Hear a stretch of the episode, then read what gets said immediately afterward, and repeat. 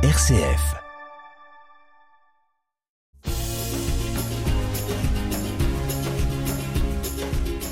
Bonjour à tous et bienvenue dans ce quatrième rendez-vous de l'émission Sans détour. C'est Martina qui vous parle. J'espère que vous allez bien et que vous avez vécu une belle fin d'année. J'imagine que vous avez bien mangé, peut-être trop mangé et que le régime est toujours parmi vos résolutions pour la nouvelle année. Euh, puis pour certains, il y a eu la rentrée au travail, à l'école, à l'université. Bon, Courage, courage à tout le monde, ça va, ça va aller.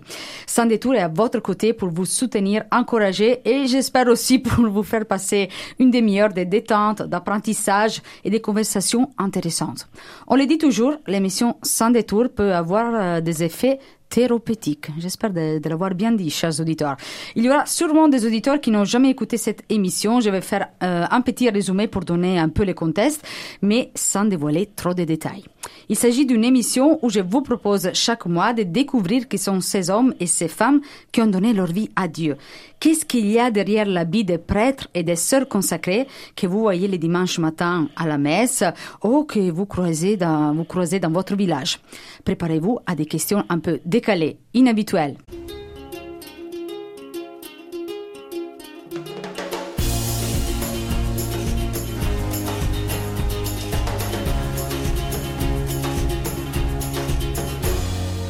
Sans détour, c'est sur RCF en Normandie avec Martina Tiepo. Alors, je vous donne des indices pour vous ré- révéler un peu l'identité de notre invité.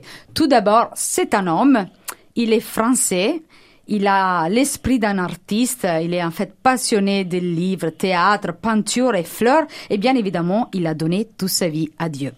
Il aime faire euh, la fête. Vous pourriez les, croiser au carnaval à Granville avec euh, les chars des pauvres. Et il dit appartenir à la génération Goldman. Donc aujourd'hui, j'ai la joie d'accueillir ici le père Régis Rollet, euh, curé des paroisses Saint-Clément, Notre-Dame de l'Espérance de Bréal, Saint-Auguste Chapdelaine de Sautil et Notre-Dame de l'Abbaye de Saint-Père-sur-Mer au sein du diocèse de Coutances-Avranches dans le département de la Manche.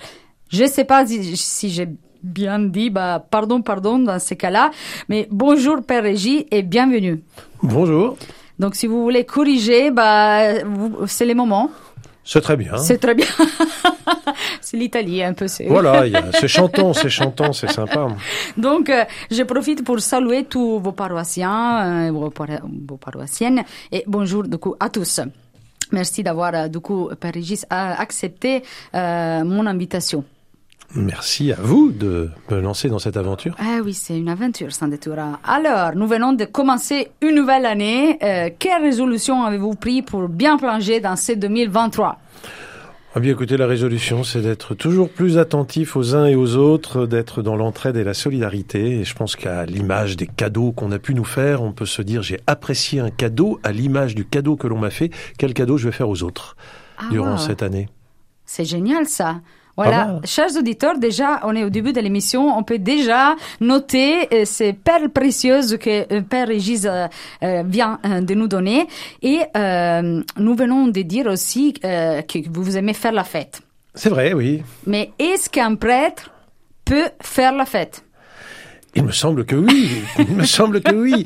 D'abord parce qu'à bien y regarder, euh, nos propres prières sont toujours dans un esprit festif, et donc il n'y a pas de mal à faire la fête avec modération. Qu'est-ce que vous voulez dire quand vous dites avec modération? Eh bien, il y a des excès. On vous savez, comme on m'a vu des fois au carnaval, on m'a dit, mais enfin, vous vous rendez compte, le carnaval, c'est la catastrophe. Parfois, les gens boivent au point de ne plus euh, se maîtriser. Bien sûr, il peut y avoir des excès qui vont dans le mauvais sens, mais euh, je crois qu'à partir de là, il ne faut pas interdire les fêtes, car c'est un moment euh, important euh, d'expression, peut-être même parfois décalé, justement, mais on en a besoin dans notre équilibre aussi. Très bien, donc euh, par exemple, euh, au carnaval, vous, vous buvez du vin chaud. Donc Oui. là, c'est autorisé, c'est permis. Oui, bien sûr, bien sûr. Un on verre, deux. Un verre, deux, peut-être trois si ce n'est pas moi qui conduis. Et vous voyez, un prêtre peut faire la fête. Et donc, euh, en tant que prêtre, donc, euh, fêtez-vous le réveillon du, du 31 décembre ou ce n'est pas possible parce que vous, vous avez la, la messe avant ou la, après, le jour après, comme, comme ça marche? Alors chez moi, je trouve que souvent ça a été très modeste. Le 31, euh, quand j'étais plus jeune, euh, ça nous arrivait de faire quelques soirées avec des amis, mais en fait souvent je l'ai vécu très simplement euh, en famille. Donc, euh, et, et donc, est-ce que vous, vous arrivez à passer du temps en famille euh, le 31 décembre? Aussi Est-ce que vous avez arrivé à voir toute la famille? C'est c'est- Alors moi, c'est une toute petite famille, papa et fils unique, maman et fille unique. J'ai Ouais. une sœur, mais nous essayons d'avoir quelques moments et j'essaye toujours, même si les parents Ouais. sont toujours à se demander s'ils vont me voir passer un jour, mais euh, de temps en temps, ils me voient quand même. Oui. Donc, euh, ok, donc c'est possible C'est pour un, possible. prêtre, pour un prêtre euh, faire la fête, aussi passer le 31 décembre en famille, euh, voilà, vous chantez, vous dansez, j'imagine. euh, Oui, j'aime bien, oui. ouais, vous faites une pièce de théâtre devant vo- votre famille, vous aimez le théâtre. Ça fait longtemps que je ne l'ai pas refait, mais je le faisais beaucoup quand j'étais plus jeune. Mais vous êtes jeune, vous êtes euh, toujours jeune. Donc, nous avons parlé des nouvelles résolutions. À propos, euh, à propos de neuf, j'ai une question pour vous. Si vous aviez la possibilité de créer un médicament capable de donner une qualité qui manque à la soci- société d'aujourd'hui, cela serait quoi?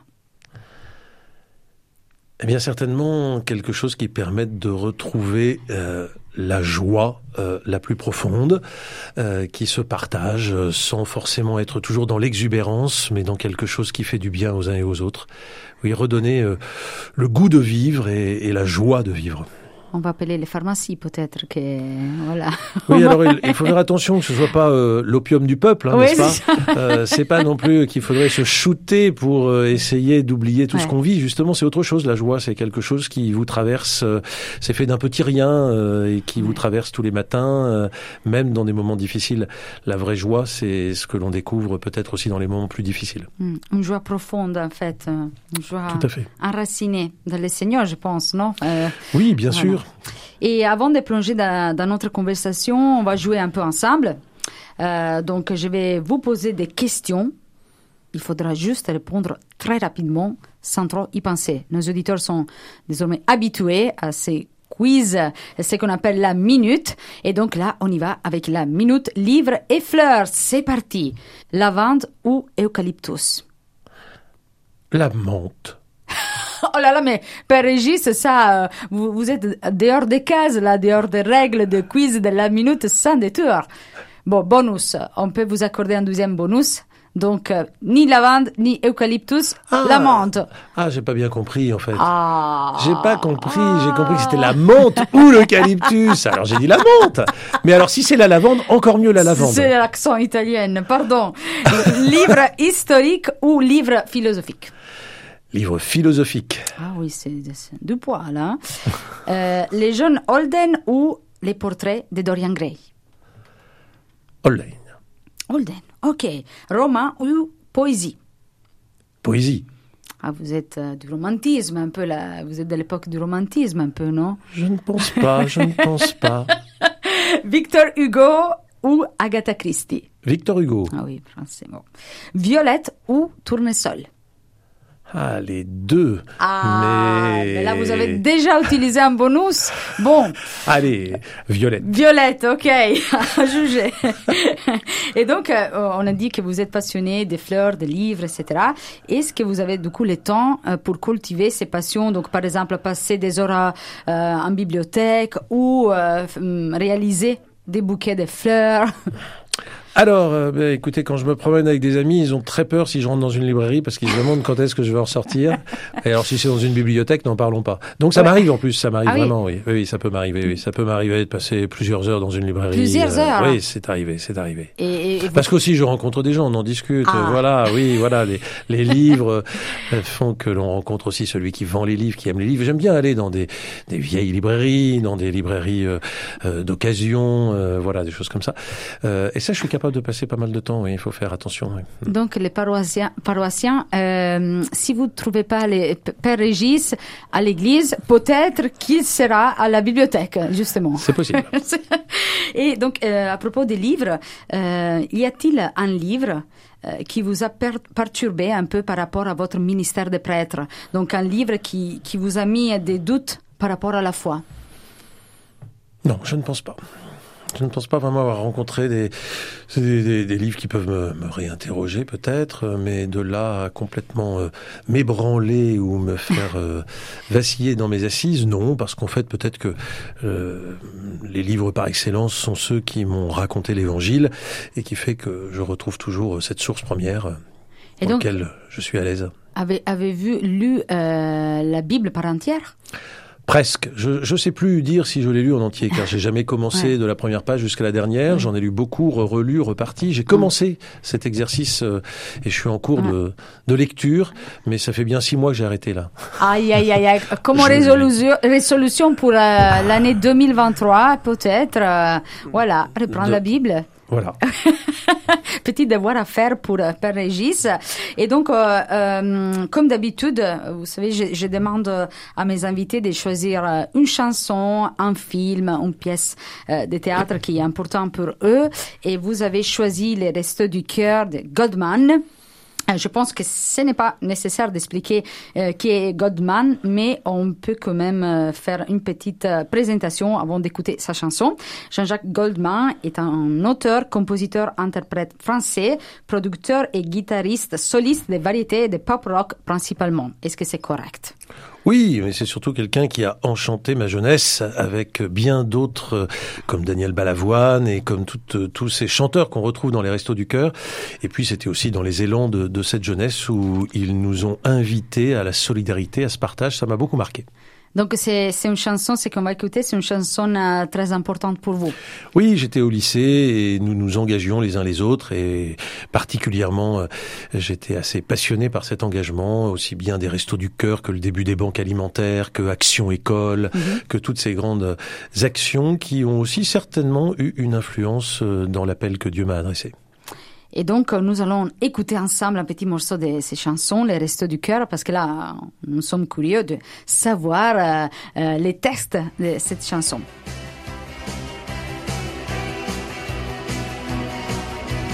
Moi, je file un rencard à ceux qui n'ont plus rien, sans idéologie, discours ou baratin. On vous promettra pas les toujours du grand soir, mais juste pour l'hiver, à manger et à boire. À tous les recalés de l'âge et du chômage, les privés du gâteau, les exclus du partage. Si nous pensons à vous, c'est en fait égoïste. Demain, nos noms peut-être grossiront la liste.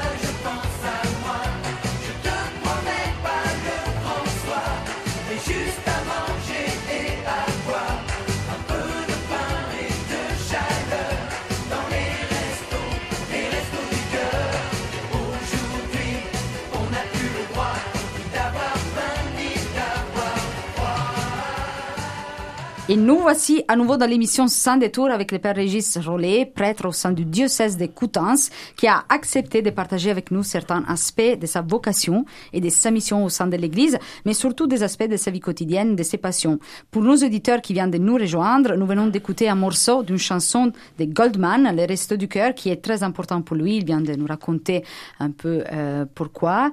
Et, et j'ai une autre petite question, c'est quelle la phrase euh, qui euh, vous représente le plus dans dans cette chanson Aujourd'hui, on n'a plus le droit d'avoir faim ni d'avoir froid. Ah. Et cet appel, euh, c'est un appel aussi qu'on entendait euh, par euh, l'abbé Pierre euh, il y a longtemps, dans les années 50. Et je pense que malheureusement, euh, il faut continuer à crier euh, ce genre de, de phrases parce que nous sommes toujours dans des situations où la vie est, est, est, difficile et où il faut savoir le faire dans un esprit festif, justement. Hein. Ces ouais. chanteurs avaient l'art de, de, de partager un esprit de fête en appelant à la solidarité à l'entraide. Et donc c'est pour ça aussi que vous aimez faire la fête. Donc euh, ça revient. Je pense aussi, tout à fait. Je pense que dans la fête, il y a quelque chose qui fait qu'on va être à l'écoute de l'autre aussi, dans sa misère, dans ses difficultés, parce que quelque chose va se dire dans l'esprit de la fête qu'on ne dirait peut-être ouais. pas dans un autre moment. Et ceci, c'est ce que dit le pape François. Là, je ne saurais pas trop les traduire en français, euh, mais quand il dit qu'un chrétien qui n'a pas la joie, bah, n'est pas un véritable chrétien. Donc c'est la joie un peu qui aussi nous identifie euh, autant que, que chrétiens. Oui, c'est vrai. Donc, et vous êtes euh, les, les témoignages vivants de tout ça. J'essaye, euh, j'essaye de, le vivre. Bah oui, moi je vous vois, je peux vous assurer que je vois ça. Et donc, euh, Père Régis, vous avez un arbre généalogique international, euh, une grammaire polonaise, une grammaire avec des origines italiennes que c'est la chance de votre vie, je vous dis. Euh, un grand-père avec des origines espagnoles, des voisins marocains et plusieurs déménagements euh, au cours de votre vie. Donc j'en cite certaines, Metz, Lille, Rouen, Avranches, Évreux. Euh, Qu'est-ce qu'il a apporté à votre vie, cette ouverture géographique et culturelle? Bien, je crois que sans m'en rendre compte, dans un premier temps, euh, j'ai toujours été conduit à vivre des changements. Fallait toujours partir, arriver dans des nouveaux lieux, rencontrer de nouvelles personnes, et ça a certainement quand même eu une grande influence sur ma manière de vivre. Où, euh, bah, voilà, euh, ça m'a certainement facilité parfois les changements et les multiples rencontres dans leur diversité. Dans la famille, c'était tout simple puisqu'on est une toute petite famille, mais c'est vrai que c'était amusant. Euh, Je m'apercevais petit à petit à l'école que quand je parlais de certains mots euh, issus du polonais ou que je disais que ma grand-mère était polonaise mais qu'on mangeait du couscous, bon, on avait un peu de mal à comprendre qui j'étais. Je trouvais bizarre que les gens ne comprennent pas. Pour moi, c'était un peu naturel ce mélange. Et euh, chers auditeurs, je peux vous assurer que son côté italien, il est bien présent en lui. Vous ne le voyez pas, mais, mais il est en train de parler avec les mains. Donc on dirait qu'ici, on n'est plus dans les studios RCF, mais on est à Naples, en Italie, assis dans un bar. Et voilà, et on parle avec les gestes, les mains, pas besoin euh, de, de mettre des mots. Euh, voilà, non, très grand merci. C'est beau cette ouverture euh, internationale, euh, je trouve.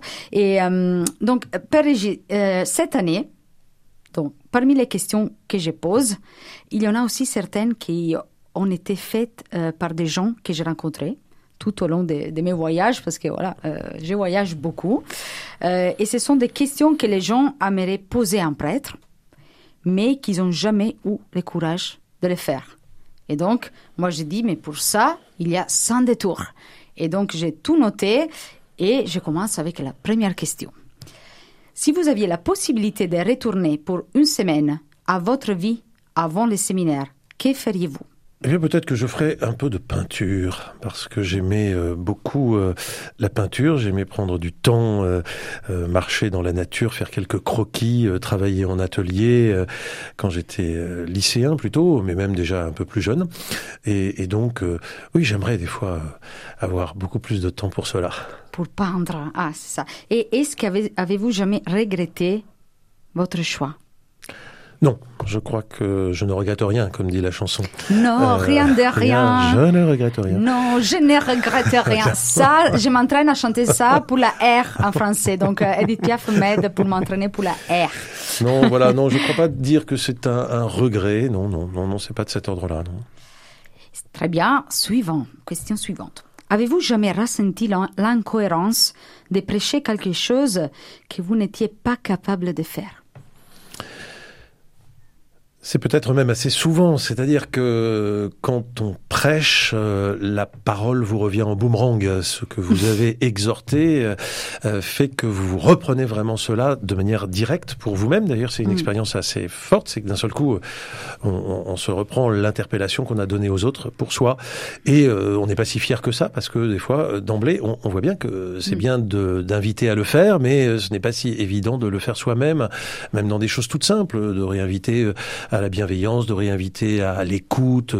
Euh, bon, voilà, c'est très bien de le dire, mais le vivre, c'est autre chose. Et, et souvent, en le prêchant, ça vient quand même vraiment vous réinterpeller profondément. Et euh, voilà, ça doit aussi faire son travail, comme, comme pour les autres, quoi. En fait, vous, vous êtes un peu celui qui dit et qui est en même temps un auditeur de ce qui est dit, parce qu'en fait, euh, c'est pas votre parole que vous prêchez, c'est la parole du Christ, et donc elle vient faire son travail en vous, comme euh, à ceux Mm. à qui vous avez prêché. Et celui qui dit s'engage encore plus, je pense, parce que vous, vous encouragez les autres à le faire, mais donc vous, bah, vous êtes un peu aussi les modèles, dans le sens, euh, vous vous engagez. Quand vous parlez, vous dites une chose, bah, c'est un engagement. Donc, Alors euh, vraiment, oui, ça, ça tout à fait, tout à fait, ça on a conscience même avant de le dire, en préparant euh, quelque chose que l'on va euh, dire.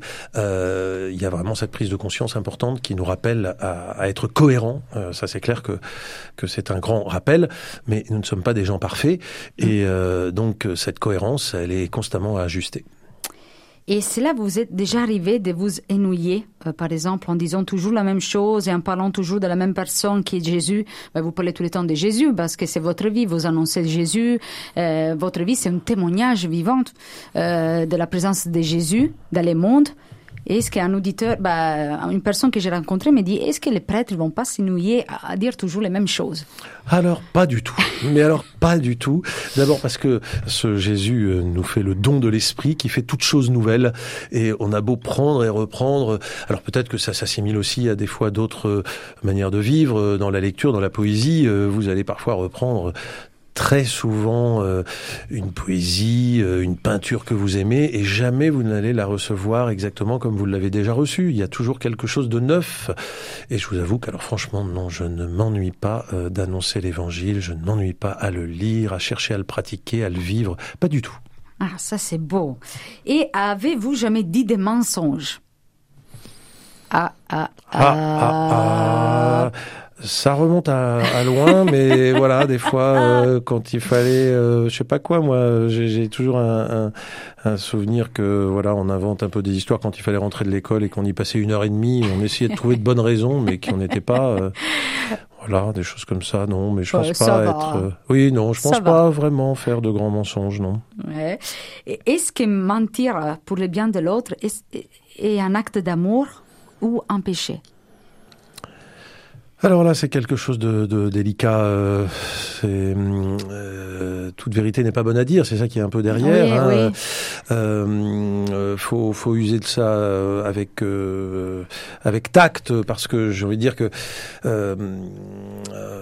mentir n'est pas n'est pas quelque chose de bon. Euh, le, mensonge n'est pas quelque chose de bon, et donc euh, ça ne peut pas contribuer à développer quelque chose de bien. Maintenant, il peut y avoir euh, une délicatesse pour dire des choses. Il peut y avoir le temps qu'il faut attendre de dire quelque chose dont on sent que c'est pas le moment de le dire, et donc on va quelque part peut-être effectivement dans un premier temps ne pas vraiment dire, faire un, un, mensonge par omission, quelque chose un peu comme ça. Si c'est vraiment dans le sens d'aider une situation et, et d'accompagner en son temps pour que advienne euh, la, la vérité, euh, alors euh, oui, si, si, si c'est une pédagogie, mais il faut certainement faire attention à ce type de pédagogie qui peut nous entraîner à quelque chose qui n'est pas très juste. Donc le but c'est toujours la vérité. Dans la Oui. charité, j'ajouterais. Voilà. Mais le but c'est toujours ça. On peut prendre du temps, mais voilà. Très bien. Et donc là, vous êtes bien débrouillé pour cette première partie. Bravo. Euh, vous avez sur- survécu euh, pour le moment. Va, pour va, pour oui. le moment. Je, je sens qu'il faut rester attentif. hein, euh. Donc, euh, je vois encore concentré. Très bien. Donc euh, là, bonne nouvelle. On va se détendre à nouveau avec la minute peinture et théâtre. Même principe. Je pose des questions rapides. Il faudra juste répondre trop rapidement sans trop y penser. C'est parti. Van Gogh ou Monet? Vous, Van avez, Gogh. vous avez un bonus. Hein? Van Gogh. Van Gogh. Oh, surprise. Je n'ai jamais dit ça, mais très bien. Huile sur toile ou aquarelle? Aquarelle. Roméo et Juliette ou les mariages de Figaro? Roméo et Juliette. Ah, l'Italie, les, les, origines italiennes euh, revient. Oui, c'est beau, c'est beau. Monologue ou dialogue? Dialogue. La création de Michel-Ange ou la scène de Leonardo da Vinci. La création de Michel-Ange. Paysage ou portrait. Paysage. Paysage, c'est, super. Donc, je sais que vous avez fait du théâtre. Donc, je me suis renseignée, hein, attention. Euh, est-ce que le théâtre vous a aidé à améliorer des aspects de votre caractère, par exemple, ou à découvrir des aspects de votre caractère Je ne sais pas si c'est des aspects du caractère. Je sais que par exemple, euh, on parle beaucoup euh, de l'abandon dans la vie spirituelle. Et quand vous faites des exercices de théâtre où par exemple il faut se laisser aller, sûr que les autres vont vous rattraper, eh bien d'un seul coup vous êtes figé sur place et vous ne vous laissez pas aller. Et là vous découvrez qu'en fait l'abandon c'est bien d'en parler, mais vous ne le vivez pas si facilement que ça. Donc voilà, ça ça m'a appris euh, parfois à travers des exercices, euh, parfois un peu physiques dans, dans un théâtre contemporain, euh, eh bien de de voir qu'il y avait des choses où il y avait encore bien du travail à faire pour que la vie Ouais. spirituelle soit vraiment euh, bien vécue. Et euh, quand et comment avez-vous reçu l'appel à la prêtrise? C'est à l'approche euh, d'une fête de Noël. C'est pour moi un moment tout à fait précis. Euh, notre aumônier nous avait envoyé auprès d'un prêtre qui s'occupait des paumé, on va dire, euh, pour dire vite, de, de la rue, euh, particulièrement de la, de la, prostitution masculine dans les rues de Paris. Et euh, on, on, a passé un week-end de monnerie, on a vécu plein plein de choses avec lui. Je me rappelle l'avoir accompagné aussi bien dans les banques alimentaires, dans tout, une journée très dense. Et puis le soir, il célébrait l'Eucharistie. Ça a été un moment très fort pour moi dont je ne saurais pas dire grand-chose. Et puis cette même soirée, pendant que lui partait à la rencontre de ces gens dans la rue, il nous avait réservé un temps de prière avec des étudiants. Là, euh, on est rentré, on s'est coulé dans quelque chose qui est voilà. Et dans cette veillée, eh bien, il y a eu un moment euh, pour moi euh, presque de blanc, si j'ose dire. Je suis incapable de redire les choses, si ce n'est que j'étais un peu comme plongé dans un sommeil, plongé dans, dans, dans quelque chose d'un peu profond, et où j'ai entendu cet appel à suivre le Christ comme ce prêtre que j'avais vu tout au long de la journée, le suivre. Et ça ne m'a plus jamais quitté. Je dirais même que je n'ai jamais vécu une autre expérience spirituelle plus forte que celle-ci. Euh, wow. Ça m'a toujours habité comme étant euh, voilà un appel du Seigneur. J'ai mis sept mois avant d'en parler à qui que ce soit euh, parce que voilà. Je, ah oui. Et vous avez gardé ça sept mois? J'ai gardé ça sept mois, oui, sept mois. Oh Jusqu'à un moment, j'ai quand même vu mon aumônier. Je lui ai dit, je crois qu'il faut que je te parle de quelque chose parce que évidemment, j'étais en pleine vie de lycéen. Ouais. Ça me posait plein de questions. Je me disais, qu'est-ce que je vais faire de ça? Et puis voilà, bah, qu'est-ce que je vais faire de ça? Petit à petit, je me suis mis en chemin. J'ai été bien sûr accompagné. Si oui. j'en parle aussi facilement, c'est que j'ai relu aussi mon histoire, bien sûr. Mais euh, voilà, c'est alors c'est ce qui fait que la fête de Noël qu'on vient de célébrer il y a pas longtemps là, oui.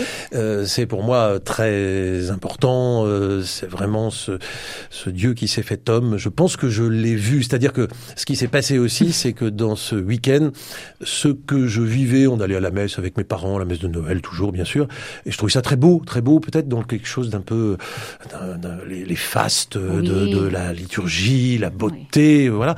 Euh, et là, j'ai vu que c'était vrai. C'était, c'était, c'est ce que j'avais vécu euh, dans mon enfance se, se, réaliser dans les gestes que posait cet homme, dans les dialogues, les rencontres qu'il vivait, l'accompagnement des prisonniers, les, et, et, et d'un seul coup, Noël, c'était vrai, et on pouvait donc euh, certainement ensuite répondre à l'appel que le Seigneur nous adressait. Quoi, c'était vraiment voilà, ça s'est inscrit comme ça de manière ah, fondamentale. Très, très, très beau, merci beaucoup.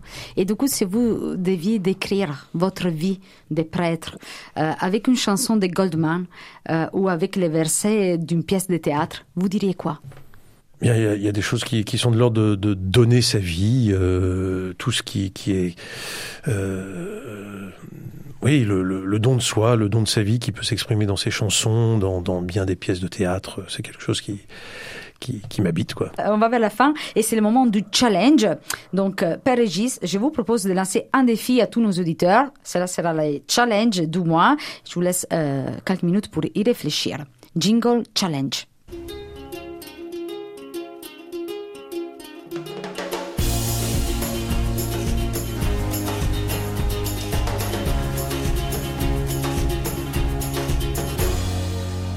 Bien écoutez, euh, peut-être euh, que justement nous ne sommes pas encore très loin de ces temps de fête, et puis le mois de janvier est souvent le mois encore des étrennes, euh, à, à l'image de ce que je vous ai dit euh, d'entrée de jeu quand vous m'avez interpellé. Euh, je pense qu'on pourrait, voilà, penser à quelque chose qui nous a fait du bien ces derniers temps, à travers les cadeaux qui nous ont été offerts, à travers les rencontres que nous avons vécues, et choisir d'en prendre une petite part pour l'offrir à quelqu'un d'autre. voilà, ça va de l'objet concret qui, parmi tous les objets que l'on a, a de l'importance et que l'on peut euh, offrir, ou si on ne l'offre pas, on peut en recevoir la valeur et savoir que pour la même valeur, eh bien, je vais faire une offrande dans une œuvre de solidarité. Pourquoi pas les restos du cœur d'ailleurs Ah, oui. très bien. voilà, de ce challenge ou une bonne rencontre vécue qui m'invite précisément peut-être à aller en vivre une avec euh, des personnes plus isolées qui ont moins souvent l'occasion d'en vivre. Euh, voilà, de partager un peu ce que j'ai essayé de vous dire, ce, ce, ce, cet esprit de fête, cet esprit du don de soi, bah, de le rendre concret dans une petite chose avant de rêver à des grandeurs de sauveur. Euh, eh bien, voilà, faut souvent faire des toutes petites choses. Oui, tout à fait. Donc, challenge, partage tes cadeaux. Euh, donc, euh, merci Père Régis euh, d'avoir participé à notre émission et merci pour votre sympathie et votre convivialité. Merci à vous. Donc, euh, nous avons terminé euh, pour aujourd'hui. Chers auditeurs, encore bonne année à vous et à vos familles. Et courage pour les nouvelles résolutions à prendre pour cette année. J'imagine que la balance n'est pas votre meilleur ami dans ce moment, mais on a encore du marge avant l'arrivée de l'été. Confiance. Ciao, ciao, bella gente. Martina Tieppo, sans détour.